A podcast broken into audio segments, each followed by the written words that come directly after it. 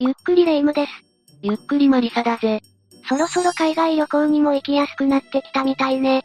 私ハワイに行きたいわうーん、そうだなあら？しょっぱい反応ね。旅行行きたくないの？実は私、飛行機苦手なんだよ。だって考えてみてくれよ。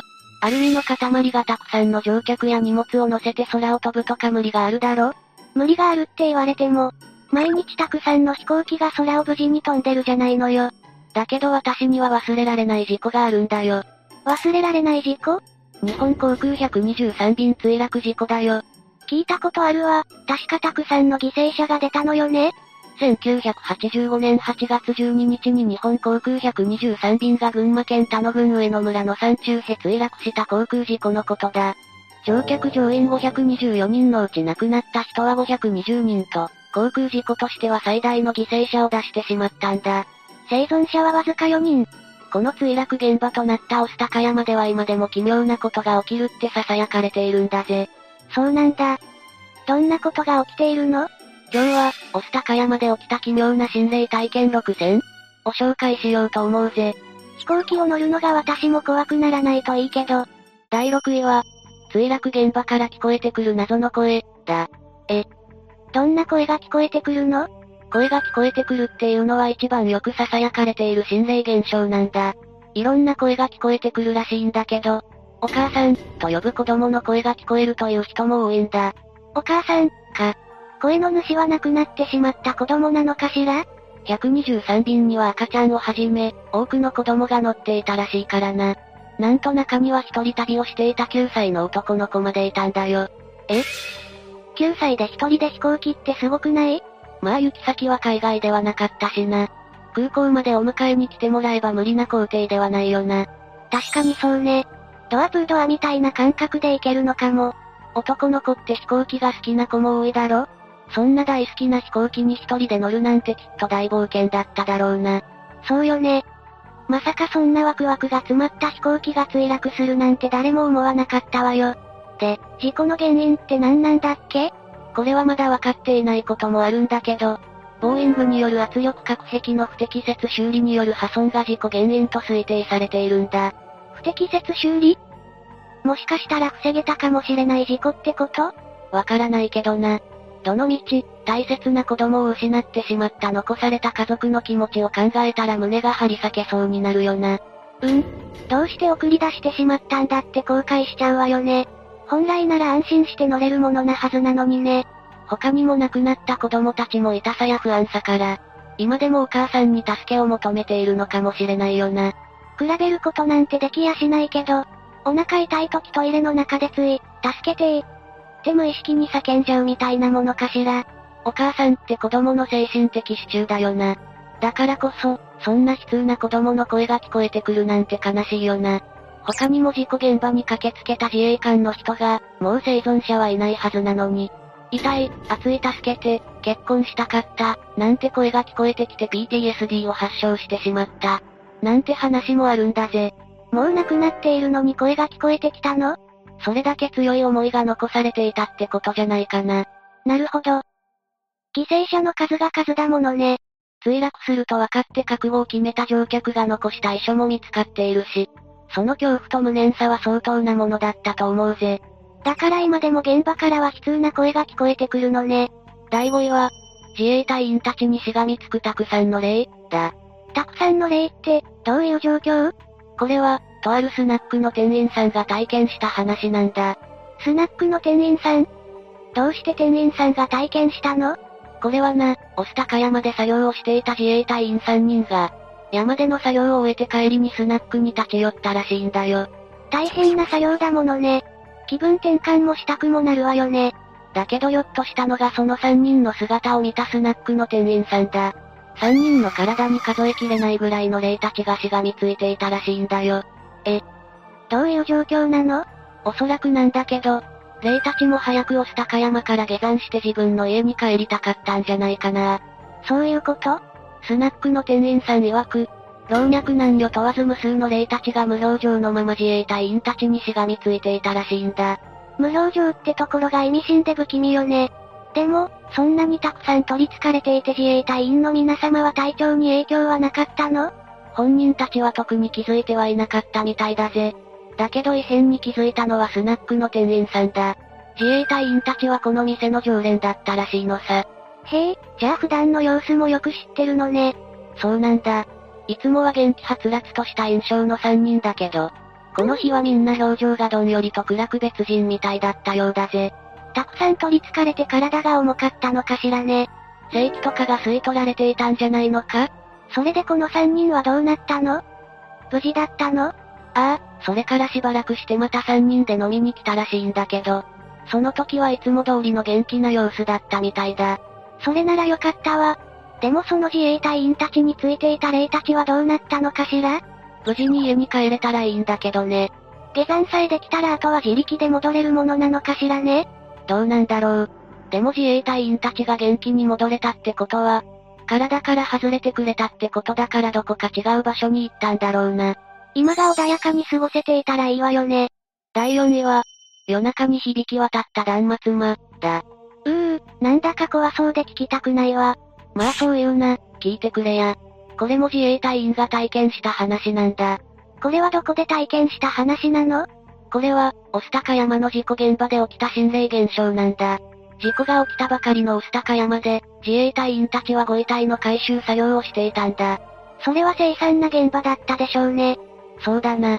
バラバラになったご遺体が墜落した時に、燃えた飛行機で焼けてみるに耐えないような状況だったみたいだぜ。そうでしょうね。そんな中で作業をした自衛隊員も大変だわ。作業は一日で終わるわけもなく、事故現場にテントを張って野営状態だったようなんだ。え、事故現場で野宿？そんなところで寝れる？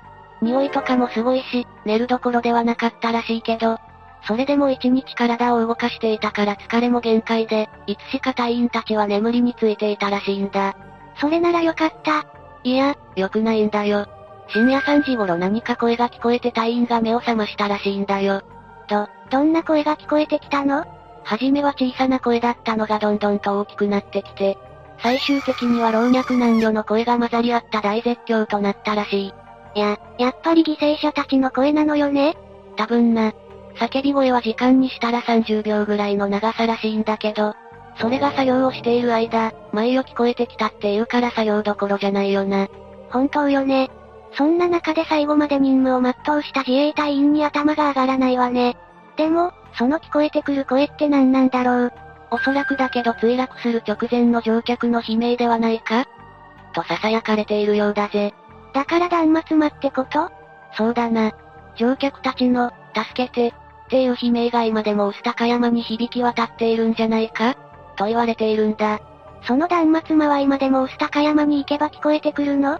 不思議な声を聞いたという情報は後を絶たないから、もしかしたらそうなのかもしれないな。聞きに行く人とかもいるんじゃない？冷やかしで行くのは本当に良くないぜ。昇魂の日、という慰霊碑が立っていて静かな雰囲気ではあるけれど、今でも飛行機が墜落した場所の山肌は剥げているままで生々しさが残るんだ。乗客たちの無念さを思うと、決して冷やかしで訪れていい場所ではないってことがわかると思うぜ。そうよね。犠牲者の数が数だものね。第3位は、大阪はどちらの方向ですか？という声、だ。ん？どういうこと？これは御巣高山のふもとの村でよく起きた心霊現象だ。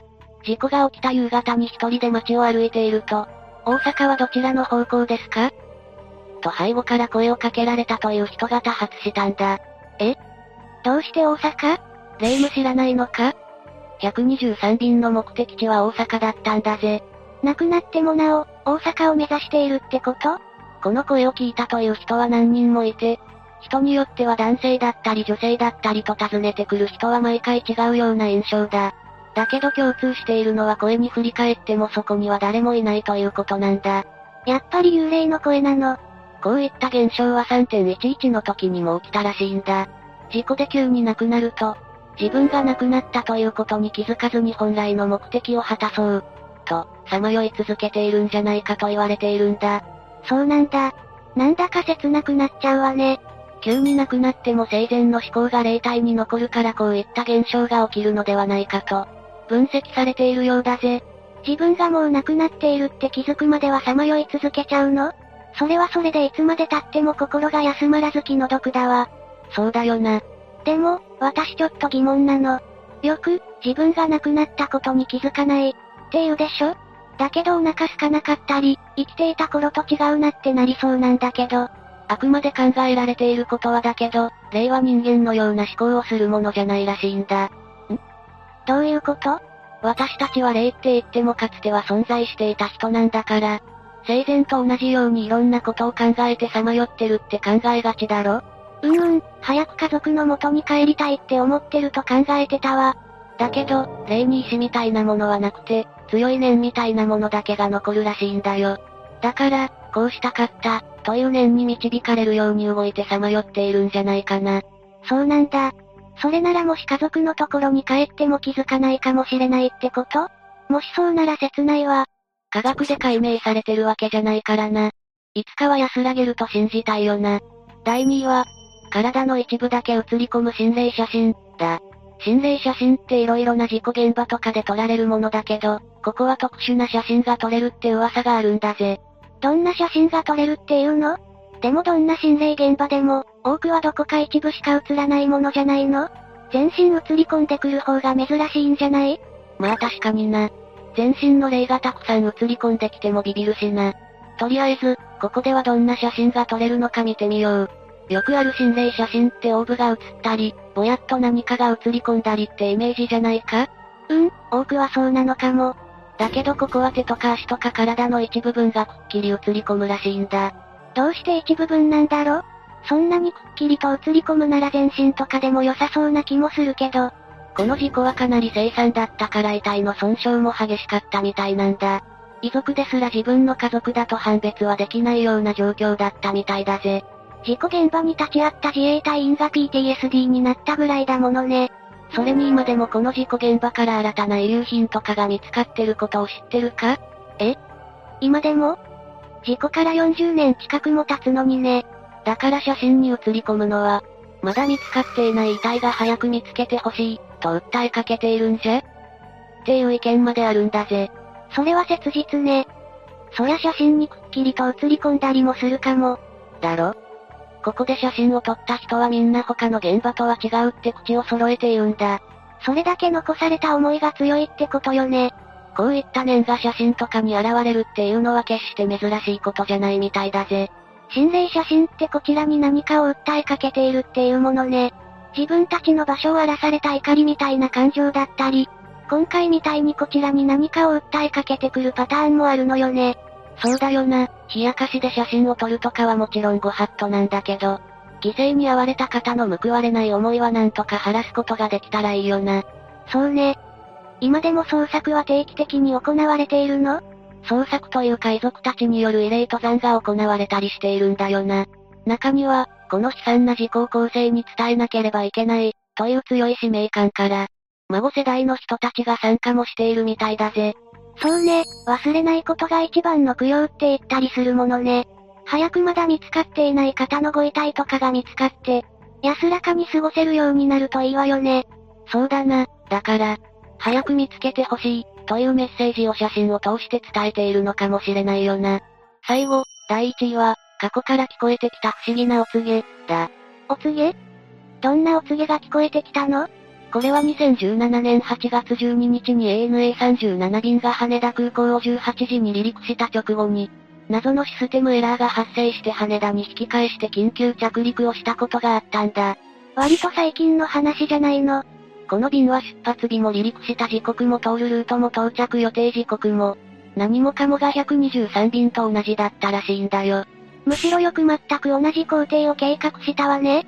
離陸直後にシステムエラーが出て引き返したところまで同じなんだよ。だけどこの便は事故が起きることなく無事に引き返すことができたぜ。それは良かったわ。でも謎のシステムエラーということもあって、危険を察知した123便の犠牲者たちが自分たちと同じ目に遭わないように、システムエラーを出して警告したんじゃっていう説があるんだぜ。もし、そうなら命の恩人ってことになるわね。あと、別件だけどちょっと奇妙なことが2020年8月に起きたんだ。レイムはフライトレーダー24ってアプリを知ってるか？うん、今現在飛んでいる飛行機の情報が全てわかるアプリでしょ。クリスマスはサンタがどこを飛んでいるかも表示されるからよく見てるわよ。ほほほ便だろ？そんな風に飛行機の情報がわかるアプリなんだけど、8月6日の午前0時から1時までの1時間、JL123 便と表示された謎の飛行機が表示されていて、ネットでも騒然となった事件が起きたんだ。え？だって JAL123 便はあの事件を受けて永久欠便になってるんでしょ？そうなんだ。存在しないはずの飛行機が飛んでいたことになるんだ。これについては JAL 側も答えていて、航空機と管制塔のテスト通信のために打ちやすい123を使った、とのことなんだ。JAL テストだとしても123便なんて数字を使う？そう思うだろ。たとえテストだとしても777とか違う数字を使うと思うぜ。つまり JAL 側の説明はちょっと無理があるんだよな。それなら存在しないはずの123便が夜な夜な飛んでいたってこと？オカルト研究会枠、ちょうど新型の風でみんながステイホームをしていた時期だっただろ。慰霊登山とかもできていなかった時期だから、犠牲者たちが、私を忘れないで、というメッセージを送ったんじゃとのことなんだ。事故が起きたの8月だし、お盆も近いしね。幽霊に自分の意思はなくても念はあるって言っただろあれだけの犠牲者がいるんだから念は相当なはずだぜ。でも、その念が飛ぶはずのない飛行機を出現させたのだとしたらすごい話ね。しかもつい最近のことだものね。だいぶコロナも対策が緩和されてきたから、しっかり慰霊登山は続けていきたいな。これでランキングの紹介は終わりだぜ。これだけ有名な大きな事故だと不思議な出来事も起きるのね。そうだな、ここに挙げきれなかった不思議な現象もあるぜ。それなら肝試しとかで多くの人が夏は集まるんじゃないの？確かに奇妙な出来事は起きてはいるんだけど、絶対に冷やかしで訪れてはいけないぞ。どうして？呪われてしまうの？呪われるかどうかはわからないけど、これだけの被害が出た現場なんだ。せめて静かにしておこうぜ。そういうことね。確かに部外者が冷やかしで行くべき場所ではないわね。こういった事故があったから私は飛行機が苦手なんだよ。うーん、確かに私もちょっと怖くなったな。こういった事故の反省から今は整備をしっかりしてくれてると信じたいわね。整備不良での事故なんて悔やんでも悔やめないからな。だけどこの事故は今でも色々なことが囁かれていて真相がわからないこともあるんだ。色々なことって何？え？どういうこと？検索したらたくさん出てくるはずだから気になる人は調べてみてくれ。そんなのあるんだ？真理はわからないからあくまで自己責任でな。今回の話はここまでだぜ。最後までご視聴ありがとうございました。